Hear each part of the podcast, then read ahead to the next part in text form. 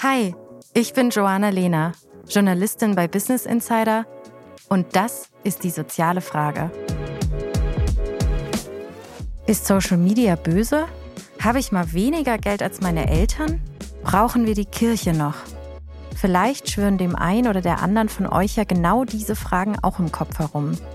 Ich spreche deshalb jede Woche mit Gästen, um gemeinsam nach Antworten zu suchen. Eine Folge, eine Frage. Meine erste Frage beschäftigt sich mit einem Thema, das vielen dringender denn je scheint.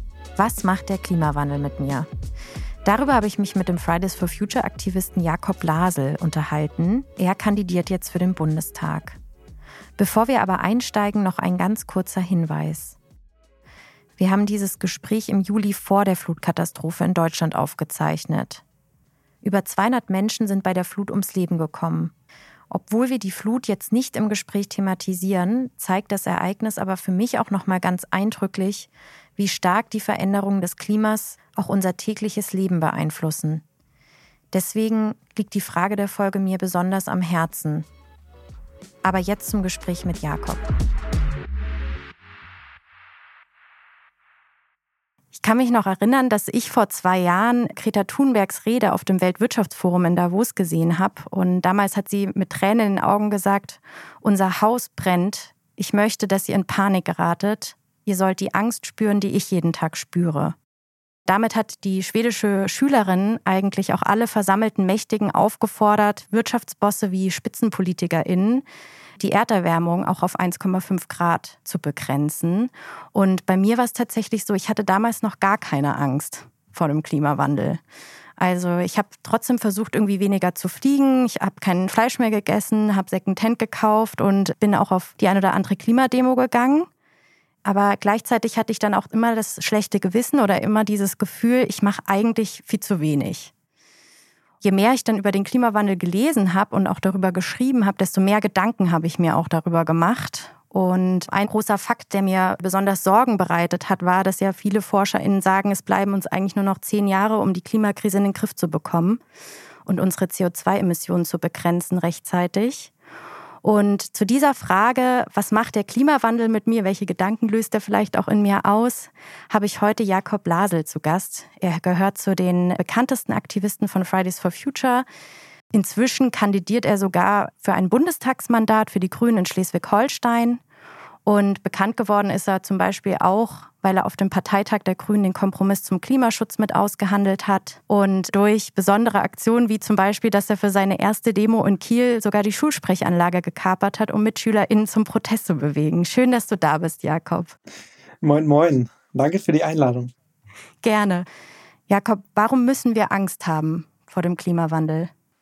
Also jetzt ist es gerade äh, wirklich in den letzten Wochen, was mir Angst macht, ist es wirklich ganze Dörfer brennen in Kanada, was ja wirklich von der Klimaregion vergleichbar ist mit uns. Ältere Menschen sterben, Hitzetote, das macht mir Angst. Aber auch die Starkregen, die wir in Deutschland erleben, dass in Süddeutschland wirklich Dörfer gerade untergehen, dass während wir irgendwie über autofreie Innenstädte reden, fegen Fluten die Autos aus Stuttgart heraus. So, das sind Situationen, die mich sprachlos machen. Das ist sowas, wo ich nicht dachte, dass es so schnell kommt. Also so, ich warne die ganze Zeit davor, die Klimakrise zu unterschätzen und ich habe das Gefühl, ich habe die Klimakrise unterschätzt, so in den letzten Wochen. Ja, du hast auch deine Großeltern gerade angesprochen. Machst du dir um die auch besonders Sorgen oder? Klar mache ich mir um meine Großeltern sorgen, auch an Hitzetagen.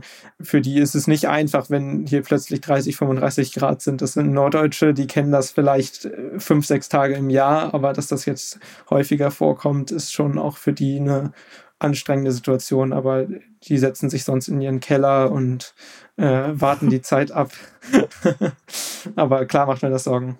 Ja, ist natürlich auch keine schöne Prognose, wenn wir uns irgendwann alle in den Keller setzen müssen, um die Zeit abzuwarten. Also ehrlich gesagt ist das der Best Case. Also wir Grünen arbeiten ja auch ganz viel an so Hitzeplänen. Das sind Sachen, mit denen bin ich ehrlich gesagt in Fridays for Future Zeit nicht so richtig in Berührung gekommen. Aber so über meine Arbeit bei den Grünen ist so das Thema Klimafolgenanpassung auch immer mehr Thema.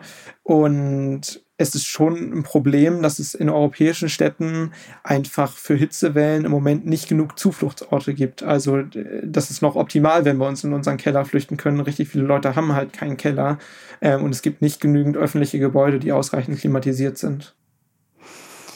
Kommen wir vielleicht nochmal, weil du vorhin auch erwähnt hast, du hast die Klimakrise vielleicht selbst auch ein bisschen unterschätzt. Wann war denn bei dir persönlich der Punkt? Du hast ja irgendwann angefangen, dich Ende 2018 bei Fridays for Futures zu engagieren. Du kandidierst jetzt für den Bundestag, aber es war ja auch ein Weg bis zur Erkenntnis, okay, wir müssen die Klimakrise wirklich ernst nehmen. Gab es bei dir so einen Moment oder so ein Aha-Erlebnis?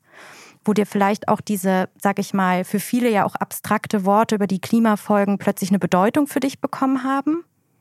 Also es gab, es gab bei mir auch so einen Moment, wie du das gerade beschrieben hast, wo ich selber gemerkt habe, ich möchte was tun, wo ich angefangen habe, kein Fleisch mehr zu essen, wo ich vor allem Secondhand-Klamotten geshoppt habe, wo ich mich mit Ökostromtarifen auseinandergesetzt habe und was man, sage ich mal, auf Konsumebene alles für Späße machen kann, unverpackt einkaufen, aber die Dramatik war mir da noch nicht bewusst und die wurde mir aber, desto mehr ich mich mit dem Thema auseinandersetze, immer, immer klarer. Und das hat zu so einem, irgendwann zu so einem Frustrationsmoment geführt, weil ich gemerkt habe, so, ich ändere ganz viel an meinem Lebensstil, ich mache ganz viel anders, ich mache ganz viel in Anführungsstrichen besser, aber so richtig Auswirkungen darauf, wie es uns als Menschheit geht, wie Menschenrechte weiterhin mit Füßen getreten werden, wie die Klimakrise sich weiter anheizt, wie die ökologische Vielfalt weiter einbricht, ähm, das wurde ja gar nicht verändert durch meinen veränderten Konsum. Und das war so ein Punkt, wo ich mich politisiert habe, wo ich entschieden habe, für mich, mich politisch zu engagieren. Aber gab es da so einen Moment auch, vielleicht eine Situation, wo du irgendwie das realisiert hast? Es gab so einen ganz peinlichen Frustrationsmoment. Es war am Silvestermorgen. Ähm, ich, ja, ich war ähm, ein bisschen verkatert und lag da und habe aus dem Fenster geguckt und die ganze Straße gesehen, wie sie dreckig und rot war. Und das war so in den halben Jahr davor, habe ich wirklich super viel Zeit damit verbracht, für eine ökologische Welt zu kämpfen. Ich habe überall irgendwie Plastiktüten und Müll eingespart. Und an einem so einen Abend wurde die ganze Straße und ich wusste, dass es deutschlandweit oder wenn nicht sogar europaweit passiert, die ganze Straße einfach komplett einmal mit Müll durch den Dreck gezogen. Äh, und ich dachte so, ja, das hat es jetzt gebracht, dass ich jetzt irgendwie äh, mir Holzbesteck gekauft habe und jetzt sowas mit ansehen muss. Und das hat mich schon echt frustriert in dem Moment. Und das war so, so der Wendepunkt, wo ich dann für mich entschieden habe, okay, wir müssen das große Ganze anpacken. Es, mittlerweile ist mir klar, die ökologische Krise einzudämmen und die Klimakrise einzudämmen scheitert jetzt nicht wirklich an unserem Silvesterspaß, äh, aber trotzdem war das für mich so ein Aufhänger, wo mir klar geworden ist, so die Politik ist gefragt und so das, der politische Rahmen muss sich ändern. Warum findest du es so peinlich? Es ist halt ein kleiner Moment, wo man quasi wahrscheinlich aufs Große dann schließt, aber vielleicht braucht man diese kleinen Momente. Ja, mir ist ein bisschen peinlich, weil es äh, sich um Müll dreht und also ich finde Müllvermeidung auch super wichtig, aber von der Prioritätenliste was wir alles politisch zu bewältigen haben, was alles unsere Lebensgrundlage bedroht, sind die Silvesterraketen wirklich ganz weit unten. Erstmal müssen wir Kohlekraftwerke, Gaskraftwerke und Wärmeerzeugung durch Öl angehen. Und dann können wir, nachdem wir 100 Punkte abgearbeitet haben, dann können wir uns über Silvesterraketen streiten. Äh, und deswegen finde ich das politisch immer so eine ganz fragwürdige Botschaft, wenn ich sage, ja, ich habe mich schon ein bisschen über Silvesterraketen politisiert. Ähm. Aber gab es so einen Moment denn auch für die Kohle zum Beispiel? Mm, ja, also also ich war auf jeden es waren für mich auf jeden Fall so die Hambacher Forst-Proteste. Äh, also da, da war ich schon ganz, ganz aktiv. Da habe ich zum Beispiel eine Demo in Kiel organisiert mit anderen ähm, in Solidarität mit den Aktivistinnen im Hambacher Forst. Und da habe ich irgendwie ganz viel in der Antikohle-Bewegung da Sachen gemacht und mich immer weiter mit dem Thema beschäftigt. Und zwei Monate später wurde mir bewusst, dass die Entscheidung darüber, ob wir weiter Kohle verbrennen, schon im Januar getroffen wird, im Januar 2019 bei der Kohlekommission.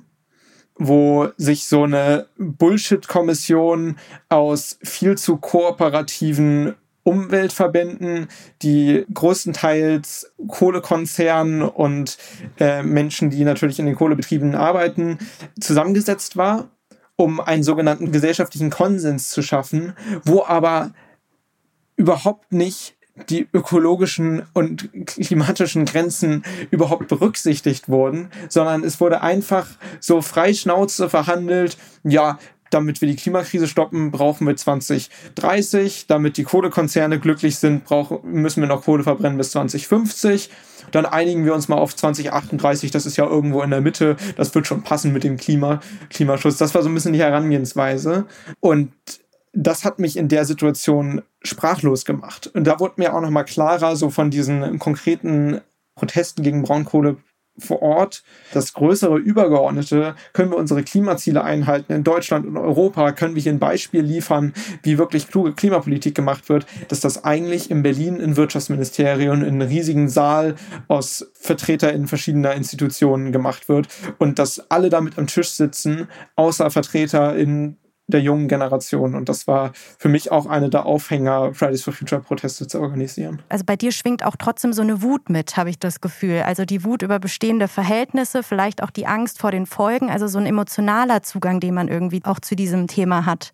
Und ich glaube, bei mir kam der extrem viel in Gesprächen auf, wenn ich gemerkt habe, also ich habe mir selber total viel angelesen, hatte ja. total viele Fakten dazu parat und habe immer mehr und mehr wie so Puzzleteile verstanden, wie alles irgendwie miteinander zusammenhängt. Und in Gesprächen mit Freunden Freunden habe ich dann immer gemerkt, dass andere viel weniger wissen. Und das hat mich so wütend gemacht, weil sie es weniger ernst genommen haben als ich. Und das war für mich der Punkt, wo ich so, glaube ich, gedacht habe, okay, das macht jetzt der Klimawandel mit mir ganz persönlich. Je mehr ich weiß, desto wütender werde ich vielleicht, desto mehr Sorgen mache ich mir auch, aber desto mehr habe ich auch das Gefühl, ich will noch mehr Menschen erzählen, was da eigentlich vor sich geht. Jetzt habe ich mal eine Studie mitgebracht, und zwar die Shell-Studie. Transparenzhinweis ist ein Ölkonzern. ich verlinke das in den Show Notes auf jeden Fall. Ähm, die Studie, die sie da aber machen, ist eigentlich eine ganz populäre Jugendstudie, die ist aus dem Jahr 2019 und da wurden 2600 Menschen im Alter von 12 bis 25 befragt. Knapp drei Viertel der Befragten haben die Umweltverschmutzung als ein Problem, das ihnen Angst macht, genannt, gefolgt von der Angst vor Terroranschlägen sowie die Angst vor dem Klimawandel. Und ähm, die haben sich eben auch über den Verlauf, über mehrere Jahre angeguckt, dass der Schutz der Umwelt bei jungen Menschen viel wichtiger geworden ist, sogar wichtiger als der eigene hohe Lebensstandard, also das, was ich im Leben irgendwie mir gönne und was mir wichtig ist. Trotzdem besagt die Studie auch, die Zukunft der Gesellschaft äh, sieht etwas mehr als die Hälfte positiv. Daran hat auch die wachsende Angst vor Umweltzerstörung und Klimawandel nichts geändert. Und da habe ich mich so ein bisschen gefragt, Jakob, schauen wir zu gelassen in die Zukunft? Also, wenn du mich so fragst, ich sehe die Zukunft vielleicht auch positiv. Also uns wird ja ganz oft so Naivität vorgeworfen, was wir glauben, was man alles ändern könnte. Ich glaube, die eigene Naivität ist, dass ich wirklich optimistisch bin mit der Zukunft. So, ich glaube, dass wir das alles schaffen können. Aber was man dabei immer wieder betonen muss, ist so, dass das eine verdammt harte Aufgabe ist. Ich traue der Menschheit irgendwie viel zu. Ich habe ein positives Menschenbild. Aber das funktioniert nur, wenn alle mitmachen und wenn alle sich dafür auch aktiv engagieren und dass Leute, die jetzt wütend sind, weil so wenig getan wird, weil unsere Zukunft so akut bedroht ist, dass diese Leute sich auch einbringen und nicht nur irgendwie Podcasts darüber hören, sondern am nächsten Tag mit Fridays for Future auf die Straße gehen, am nächsten Tag mit ihren Freundinnen und Kolleginnen darüber reden und wirklich mit anpacken. Und das ist, glaube ich, so die große Challenge. Wir müssen von, von dieser Wut, von dieser Unzufriedenheit, von dieser Angst, die auch manche Leute haben, hin zu Taten kommen. Und ich halte das nicht für selbstverständlich, dass es passiert, aber ich habe die große Hoffnung, dass es passiert. Also ich schaue auch positiv in die Zukunft, aber ich glaube, was du gerade ja auch angedeutet hast, wir müssen alle mit anpacken, heißt ja im Umkehrschluss, dass du und ich eigentlich oder andere auch aus ihrer Komfortzone raus müssen. Also aus dem, wie wir vielleicht unser Leben gerade führen. Thema Fliegen, Fleisch, Autofahren. Also eigentlich müssen sich mehr Menschen aus ihrer Komfortzone bewegen, wenn ich dich richtig verstanden habe. Ja, und ich glaube, das funktioniert am besten kollektiv. Also wir müssen als gesamte Gesellschaft irgendwo aus der Komfortzone raus und das funktioniert wiederum politisch. Also das ist ja das, was zum Beispiel Umweltverbände seit Jahren machen, ist, sie appellieren an, esst weniger Fleisch. Das sind ja so Sachen, die erreichen ein bestimmtes Milieu, aber das ist ja nicht die breite Gesellschaft, die da mitgeht. Und deswegen ist, glaube ich, vielmehr unsere Aufgabe, sich aus unserer Komfortzone, was das Politische und was das Gesellschaftliche angeht, rauszubewegen. Halt mal mit Oma und Opa über die Bundestagswahl zu diskutieren. Das ist nicht immer leicht, aber das ist auf jeden Fall viel produktiver, so über Themen zu reden und so konkret ins Gespräch zu kommen, als irgendwie noch den letzten Pappbecher einzusparen. Aber um nochmal darauf zurückzukommen, ich glaube, dass es ja trotzdem hilft, wenn man als Einzelner auch seine Komfortzone verlässt. Bei dir jetzt ja auch mit Konsumkritik angefangen, dass du da auf deinen Konsum geachtet hast und dann ist es erst ins Politische geswitcht. Wie hast du denn trotzdem am Anfang oder vielleicht auch jetzt noch deinen Alltag verändert? Also du hast ja vorhin gesagt, du hast mal Fleisch gegessen. Wie, wie, wie hast du das denn so verändert? Kannst du das mal beschreiben? Oh, ich habe, ich hab, Entschuldigung, das muss ich jetzt einmal kurz nochmal off-topic erzählen. Ich habe manche äh, Freundinnen bei Fridays for Future, wenn die in Podcasts sind und in Interviews sind, die weigern sich immer, irgendwelche Konsumtipps zu geben. Ich mir geht es auch nicht um Konsumtipps, mir geht es eigentlich nur darum, wie hast du deinen Alltag verändert? Weil du hast ja gesagt, das war für dich ein Prozess, weil viele sind im Prozess ja noch nicht gegangen. Und ich glaube, man kann das eben nur verstehen, wenn Leute auch mal die Geschichte erzählen und nicht quasi, okay, da habe ich noch Fleisch gegessen und von einem zum anderen Tag war ich auf einmal Aktivist und bin auf die Straße gegangen. Aber die Brücke fehlt einem ja dann. Ja, aber was ich eigentlich sagen will, ist, man kann auch Fleisch essen und fliegen und mit uns als Aktivist auf die Straße gehen. Okay, also darauf komme ich gleich nochmal mit dir zurück, aber sag nochmal ganz kurz, wie sah denn das jetzt eigentlich bei dir aus? Also wie hast du konkret deinen Alltag verändert? Mm, mm, bei mir hat es tatsächlich auch angefangen, so meinen Konsum zu verändern, auch aus so einer Menschenrechtsperspektive. Also ich habe mich ganz viel mit so Kleidungsproduktion beschäftigt und auch unter welchen menschenunwürdigen Bedingungen das passiert und wie Menschen sich zum Teil gar nicht leisten können, von ihrem Lohn da zu leben, obwohl sie viel härter arbeiten als, oder das ist auch keine Arbeit mehr, das ist ein Punkt, wo es einfach Ausbeutung wird ähm, und sich trotzdem keine Grundversorgung leisten können. Und das war ein Punkt, wo ich zum Beispiel aufgehört habe, neue Klamotten zu kaufen und nur noch Secondhand eingekauft habe. Ist es ist dir schwer gefallen, auch auf Fleisch zu verzichten oder wie war das da? Achso, Fleisch, genau. Äh, da war es so, dass ich ähm, nur noch so Biofleisch gekauft habe, aber das war halt auch recht teuer, deswegen habe ich gleich auch weniger Fleisch gekauft. Ähm, und dann habe ich mir aber irgendwann mal so die Emissionen von Biofleisch angeguckt und dachte, okay, das macht jetzt auch nicht so einen riesigen Unterschied und dann habe ich einfach gar kein Fleisch mehr gegessen. Aber ich war irgendwo mal, wo es veganes Essen gab und ich habe das so gegessen und dachte so, schmeckt ja lecker hatte ich nicht gedacht. Davon kann man sich ja ernähren. Ähm, und äh, dann habe ich halt irgendwann nur noch so vegetarisch gegessen. Ähm, mittlerweile esse ich auch wenig Milchprodukte, also, aber das, das war jetzt nicht so ein krasser Prozess, aber ich habe dann relativ irgendwann gesagt, so, ja, okay, jetzt esse ich mal kein Fleisch mehr. Habe ich das für eine Woche gemacht, habe ich das für eine zweite Woche gemacht und habe ich irgendwann so ganz aufgehört. Falls war jetzt gar nicht so ein spannender Prozess, fand ich. Okay, gibt es denn auch irgendwas, worauf du nicht verzichtest? Was vielleicht aus der Klimaperspektive vielleicht auch besser wäre? Also ich habe einen relativ stressigen Alltag manchmal und es gibt so bestimmte stressige Situationen, wo ich mich aktiv entscheide, mal meine relativ strengen Umweltstandards, die ich für mich habe, einfach nicht einzuhalten, weil es manchmal einfach Sinn ergibt, To-Go-Essen aus einer Plastikschüssel zu essen, weil ich Hunger habe und weil ich unterwegs nicht anders Essen bekomme. Äh, und das ist dann auch so. Und ehrlich gesagt, wenn ich mich damals nicht aus ökologischer Bockigkeit entschieden hätte, keinen Führerschein zu machen, dann würde ich jetzt zum Beispiel auch im Wahlkampf äh, zu vielen Orten mit einem Auto fahren und wahrscheinlich auch, weil das so die Autos sind, die man sich meistens leiden kann, auch mit einem Verbrennerauto. Aber ich habe tatsächlich keinen Führerschein, deswegen fahre ich überall auch mit einem E-Bike und der Bahn hin. Also der Wahlkreis, in dem ich kandidiere, ist so groß wie das Saarland. Also das ist schon manchmal ganz abenteuerlich.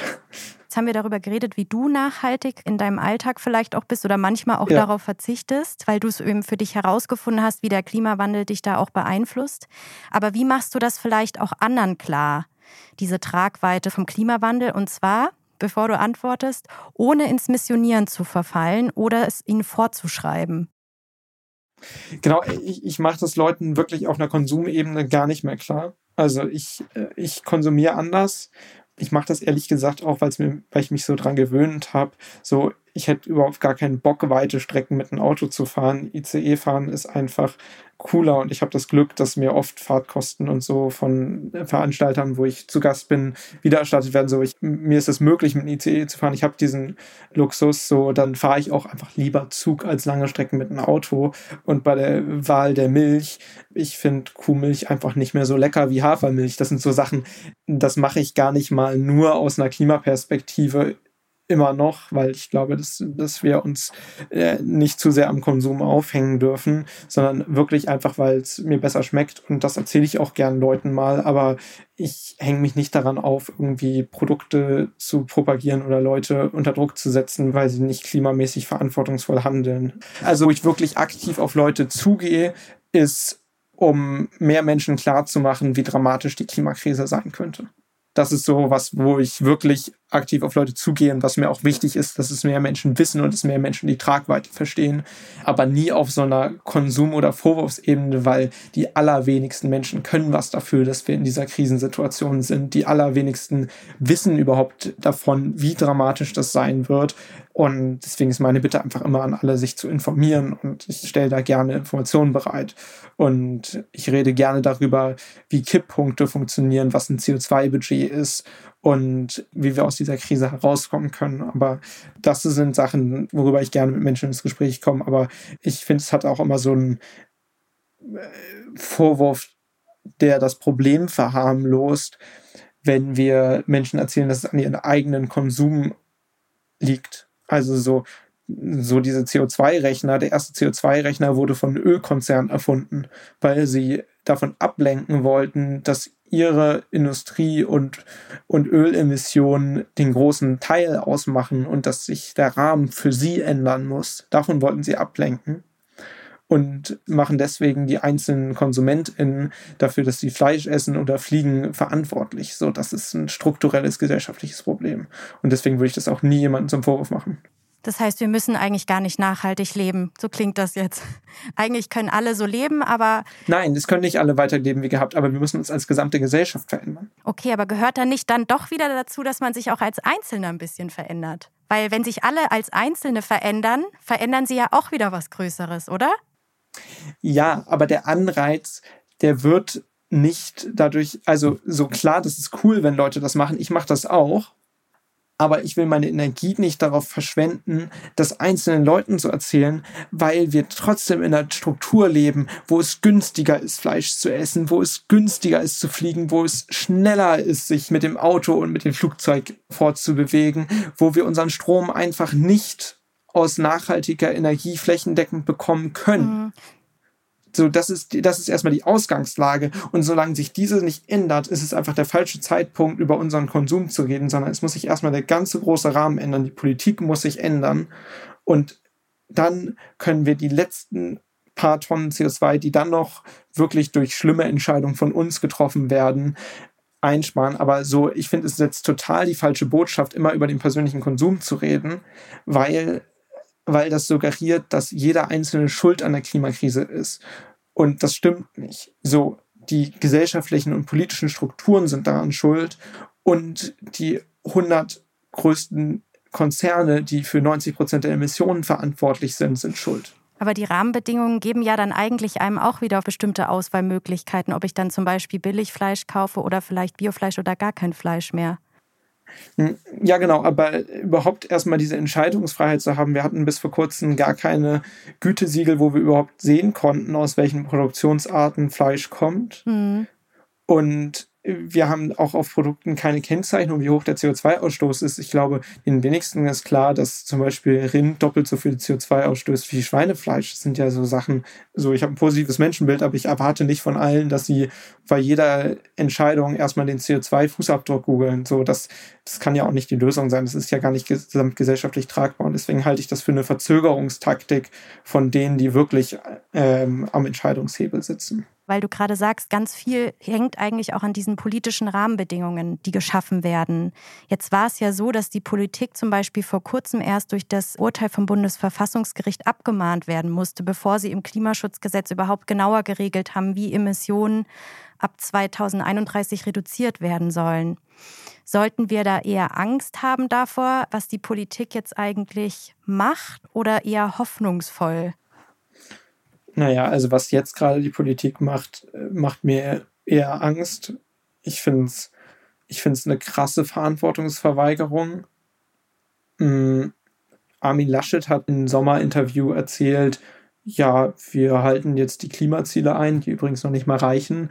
Ähm, aber wie genau wir das machen, das wissen wir jetzt ja immer noch nicht. Das machen wir irgendwie. Das passt schon. Vertraut mir da mal. Und so eine Attitüde und so eine Selbstgefälligkeit von, ja, das funktioniert schon. Wir werden irgendwie die bedrohlichste Krise der Menschheit schon in den Griff bekommen. Das macht mir schon Angst. Und das ist eine Verantwortungsverschiebung, die seinesgleichen sucht. Und mir macht es Sorgen, dass niemand in der Regierung gerade bereit ist, die nötigen Schritte zu gehen. Mhm. Aber letztendlich, was mir Hoffnung macht, ist, dass einfach super viel an dieser Bundestagswahl hängt und dass wir alle die Möglichkeit haben, darauf Einfluss zu nehmen, dadurch, dass wir natürlich wählen gehen und dabei aber auch immer wieder klar machen, dass wir für eine Generation wählen gehen, die vielleicht noch gar nicht wählen kann und dass wir klar aber auch unsere Stimme darüber hinaus erheben. So vielen in Deutschland fällt es manchmal schwer zu sagen, wen sie wählen oder welche Themen ihnen dabei wichtig sind. Äh, wir sind da immer ein bisschen sehr privat in Deutschland, aber ich glaube, gerade bei dieser Wahl ist es ganz wichtig, offen darüber zu sprechen, wie wichtig uns die Klimakrise ist und welche Ängste auch damit verbunden sind. Das ist doch ein schönes Schlusswort. Ganz herzlichen Dank, dass du da warst, Jakob. Es hat total Spaß gemacht, sich mit dir darüber zu unterhalten. Danke dir. Und dass du auch so viele persönliche Sachen auch von dir geteilt hast. Ja, sehr gerne. Was ich persönlich nochmal aus der Folge mitnehme, ist, Jakob will Menschen nicht mehr auf dem Konsumlevel missionieren.